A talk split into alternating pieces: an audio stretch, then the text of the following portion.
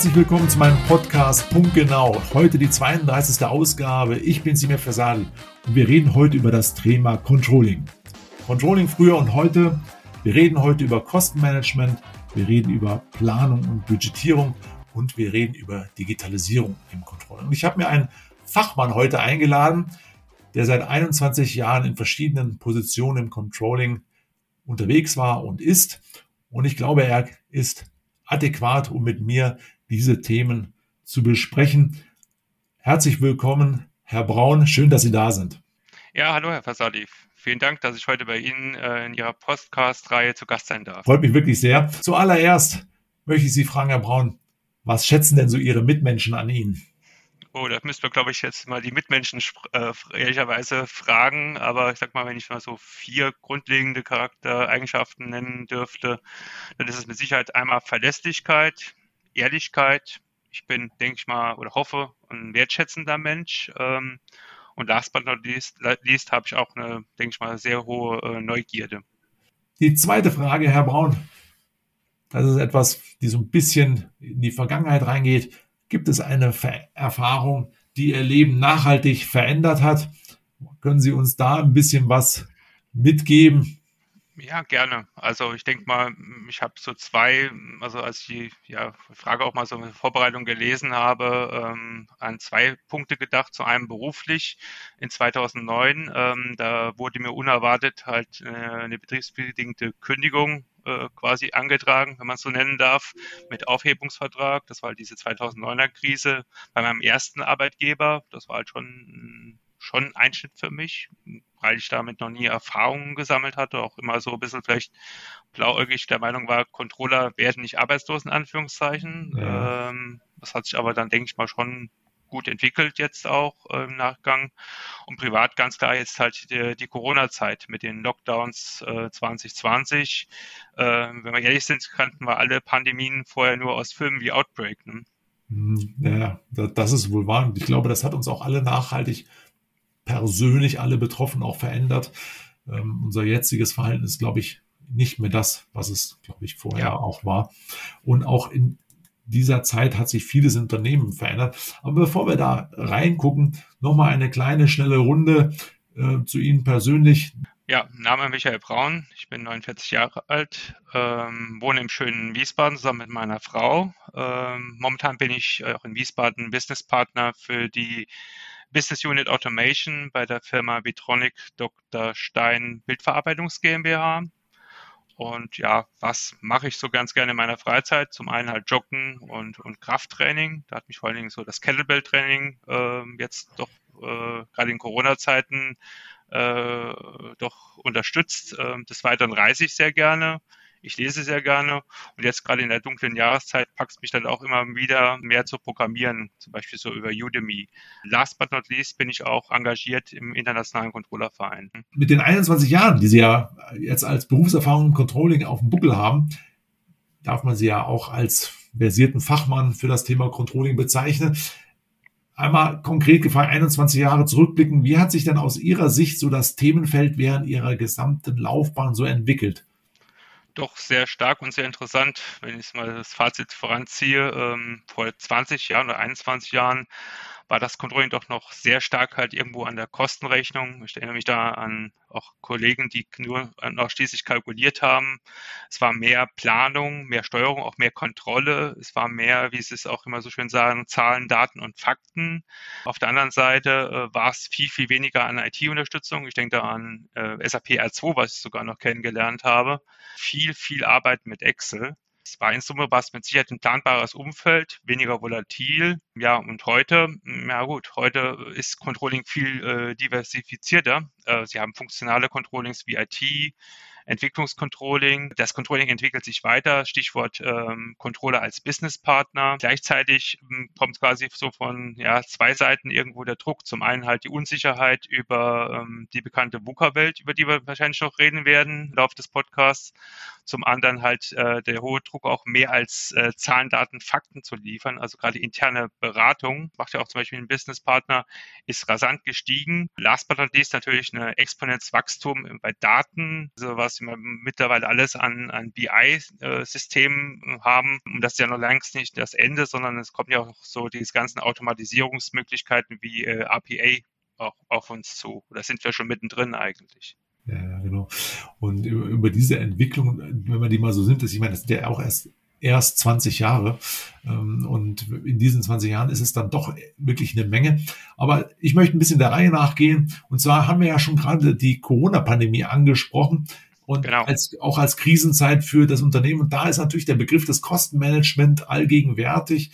Das ist natürlich selbstverständlich für die unterschiedlichsten Aktivitäten, die man so im Unternehmen wiederfindet. Aber mal konkret nachgefragt, Herr Braun, welche Aspekte sind hier aus Ihrer Sicht besonders wichtig?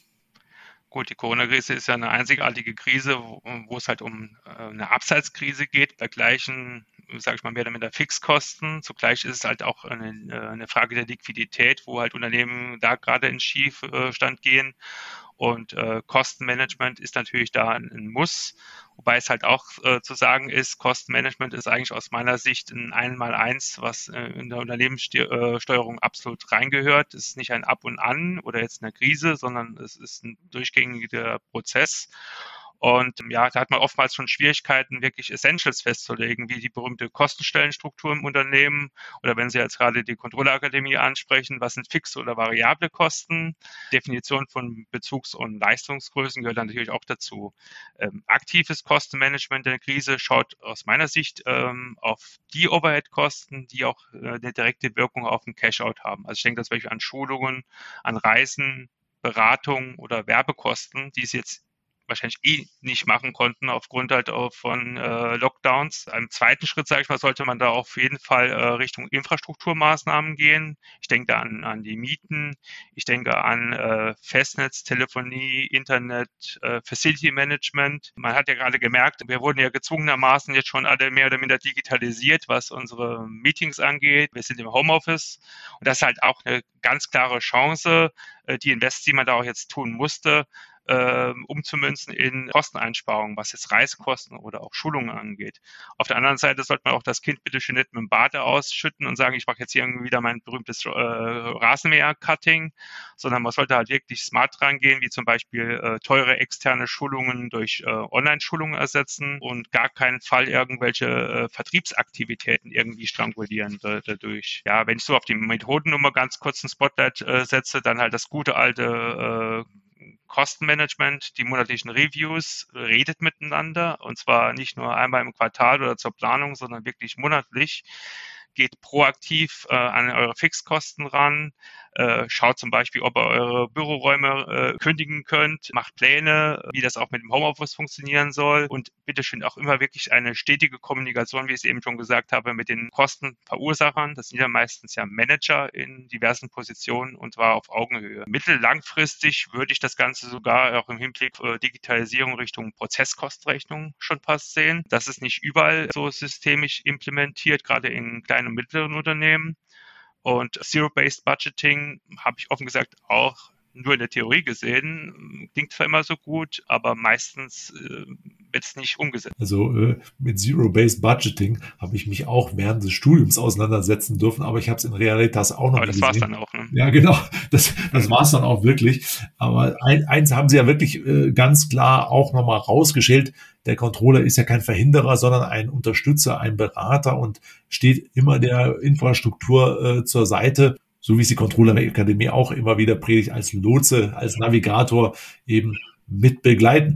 Stichwort Planung und Budgetierung, auch eines der Tools und Themen, mit denen sich die Kostenrechnung und mit denen wir uns unter jeden Tag unterhalten bzw. auseinandersetzen. Wie kann man unter solchen Situationen, unter solchen Szenarien überhaupt noch eine zuverlässige Planung aufbauen? Das ist eine sehr interessante Frage, die auch, glaube ich, in der Kontrollakademie äh, ja über die Schulungen ja, gelehrt wird, wie auch im ICV, wo es halt jahrelang um Planung ging. Also erstmal als Einstieg, bestimmte Teilplanungen sind weiterhin sehr wichtig. Ich denke da zum Beispiel an Liquidität. Ich meine, Sie, Sie kommen ja auch aus dem Bereich, wo Sie wissen, bei Restrukturierung ist äh, Liquidität äh, sehr, sehr wichtig. Und die jetzt irgendwie nicht zu planen, äh, halte ich jetzt für äh, sehr, sehr blauäugig.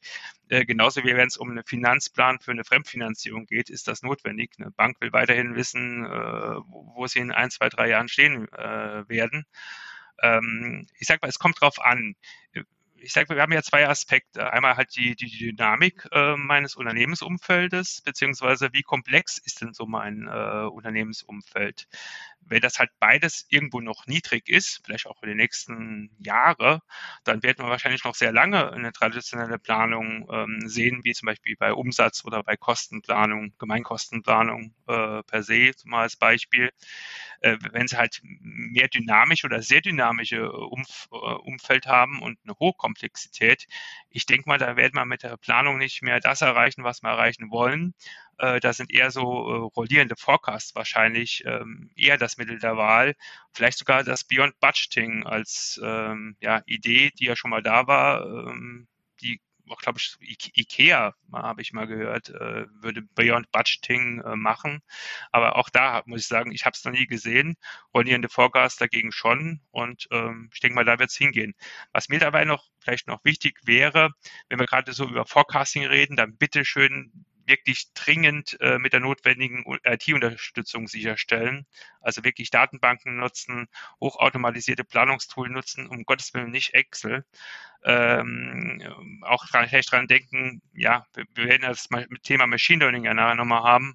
Äh, Forecast mit Hilfe von Machine Learning Tools ist, ist wirklich nicht mehr Sci-Fi, sondern das ist Realität mittlerweile. Ähm, ja, und diese klassischen Ansätze wirklich äh, vereinfachen, also ich denke an Umsatz, Absatz, Kostenplanung und eher auf Szenarien gehen, mit Wahrscheinlichkeiten versehen äh, und auch da, wie gesagt, die Automatisierung nutzen, aber auch ganz klar äh, gucken, was will denn eigentlich mein Kunde, also was will das Management eigentlich von mir wissen, äh, welche Datenqualität will sie haben, welche Predictive, also welche Vorhersagen wollen Sie von mir hören. Ähm, das geht ein bisschen über das hinaus, was wir eigentlich in der Vergangenheit gemacht haben. Also wichtig ist eigentlich die Wirkung und das Ergebnis. Hm, ja, und bedingt natürlich auch eine, genau wie Sie es gerade sagen, mein Kunde, mein interner Kunde, wer ist das? Was möchte dieser Kunde wissen, um dann eben mit meiner Aufbereitung dann entsprechende Entscheidungen zu treffen? Und da braucht es eben auch eine enge Abstimmung. Ja? Also das ist ganz, ganz wichtig. Und Sie sagten auch wirklich, sagten auch richtigerweise, dieser rollierende Forecast ist etwas, was also in der, in der Realität schon da ist und wir haben heute die Möglichkeiten, aber natürlich eines der größten Hürden sind immer die, ist immer die Datenqualität. Ja. Und äh, da, glaube ich, haben wir beide schon äh, einiges auch kennengelernt in der Vergangenheit, wo wir uns die Haare gerauft haben. Und das bringt uns dann natürlich zum nächsten Stichwort, die Digitalisierung, die da im Controlling möglicherweise ja auch eine große Rolle spielt. Sie sagten es eingangs schon, was für Möglichkeiten da so existieren. Mal aber auch da ein bisschen näher nachgefragt, welche Chancen sehen Sie für das Controlling in den kommenden Jahren unter Einbezug eben dieser neuen Technologie, der Digitalisierung, mal den Aspekt der Datenqualität weglassen, dass wir da natürlich auch erstmal ansetzen müssen. Aber was gibt es denn da so aus Ihrer Erfahrung so für Möglichkeiten? Also ich sehe da wirklich eine hohe Notwendigkeit, einfach allein auch um Zeit wieder reinzukriegen, um äh, diese zu investieren in Verbesserungen, in Geschäftsmodelle, wo ich auch nachher nochmal drauf äh, eingehen werde. Ähm, ich sehe da eine hohe Notwendigkeit der Automatisierung und ganz klarer Treiber sehen wir jetzt schon äh, seit Jahren Business Intelligence, Datenbanken, visualisiertes Reportings. Ich sage nur mal Stichwort Power BI oder Tableau, wo sie wirklich sehr visuell äh, quasi online äh, ihren äh, Kunden zeigen können, wo sie momentan stehen. Und äh, Sie hatten es ja schon angesprochen, äh, Robotic Process Automation, also RPA. Äh, da geht es ja wirklich darum, auch Standardprozesse, insbesondere auch monotone Aufgaben, ähm, dass sie eine Maschine oder eine Software besser gesagt übernimmt. Ähm, wir reden aber hier wirklich nur erstmal über Effizienz. Und ich denke mal, was auch noch ein Thema sein wird, ist, ähm, es wird weniger vielleicht in Zukunft um Effizienzen gehen oder die Priorisierung ist dann nicht mehr so hoch wie die Effektivität.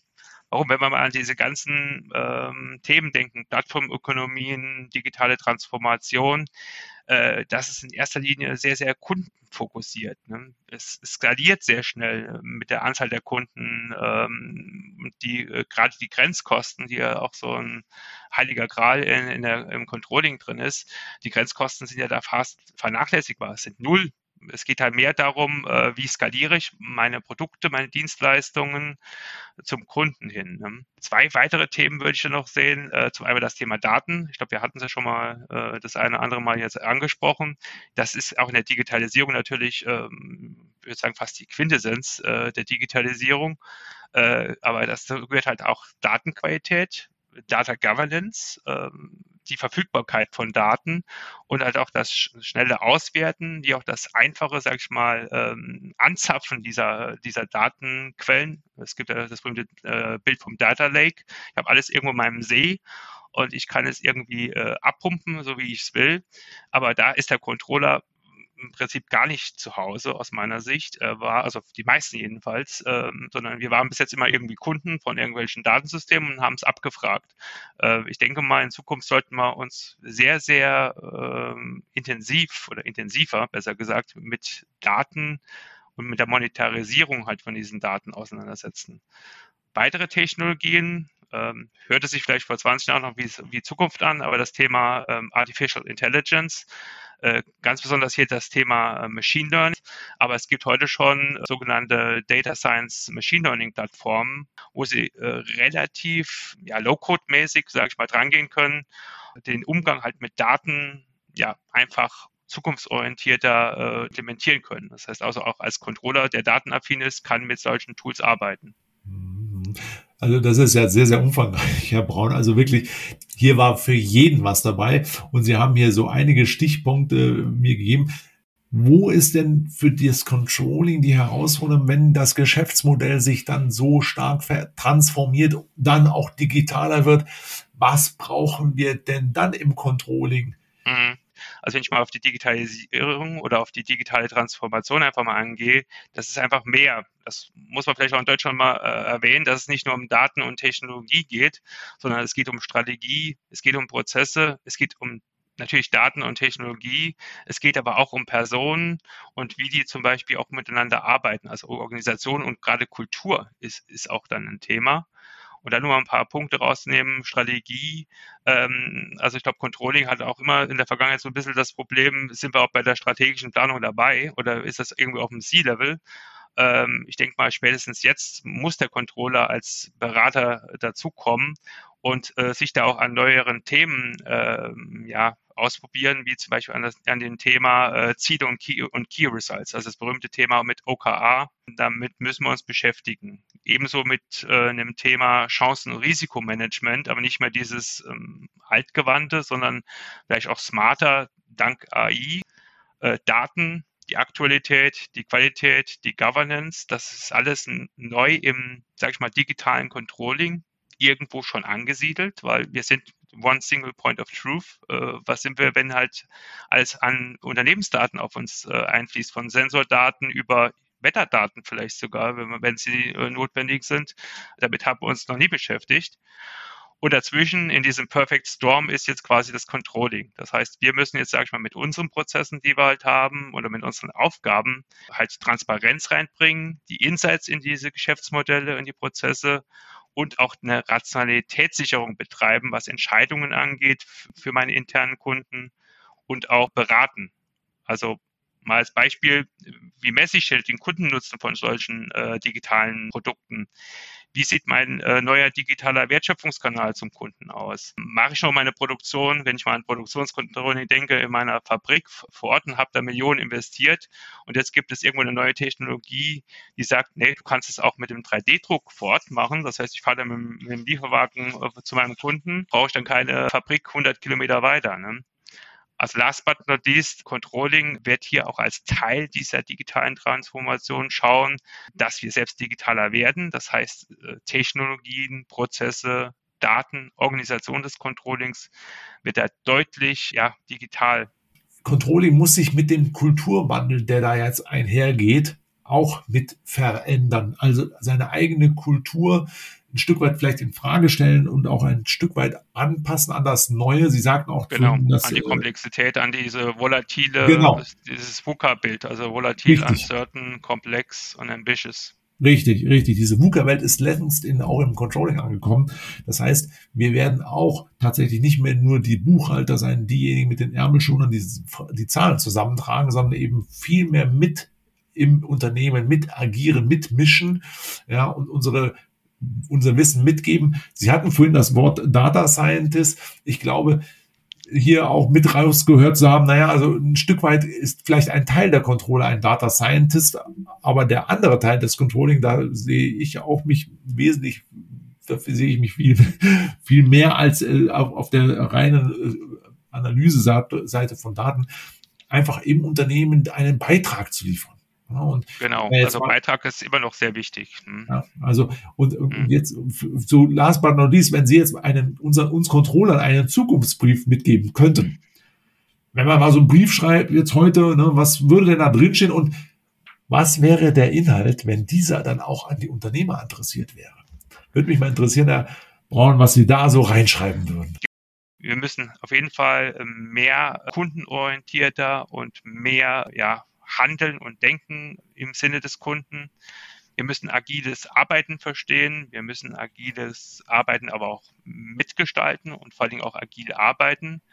Und last but not least, äh, schafft euch die Zeit, also lasst Dinge weg, vereinfacht Dinge, habt die Zeit dafür, aber äh, fordert aber auch Zeit und Ressourcen einfach ein, weil äh, ich kann so viel Zeit haben, wie ich will. Ich brauche auch irgendwo Geld, ich brauche Ressourcen um äh, diese Digitalisierung, die digitale Transformation einfach auf die Schiene zu bringen im Unternehmen. Vielen Dank, Herr Braun. Also das war wirklich ein Rundumschlag um das Controlling und auch die, ich glaube, es wurde jedem klar heute, wie wichtig das Controlling ist und welchen Wertbeitrag wir als Controller liefern können, dürfen, teilweise auch müssen, wenn es dann mal vielleicht nicht ganz so gut läuft. Das ist dann immer so die Phase, wo es dann wo ich dann immer so zum Zuge komme in der Turnaround-Phase, wo aber auch immer wichtig ist, was sind für Daten verfügbar. Darüber haben wir heute auch gesprochen.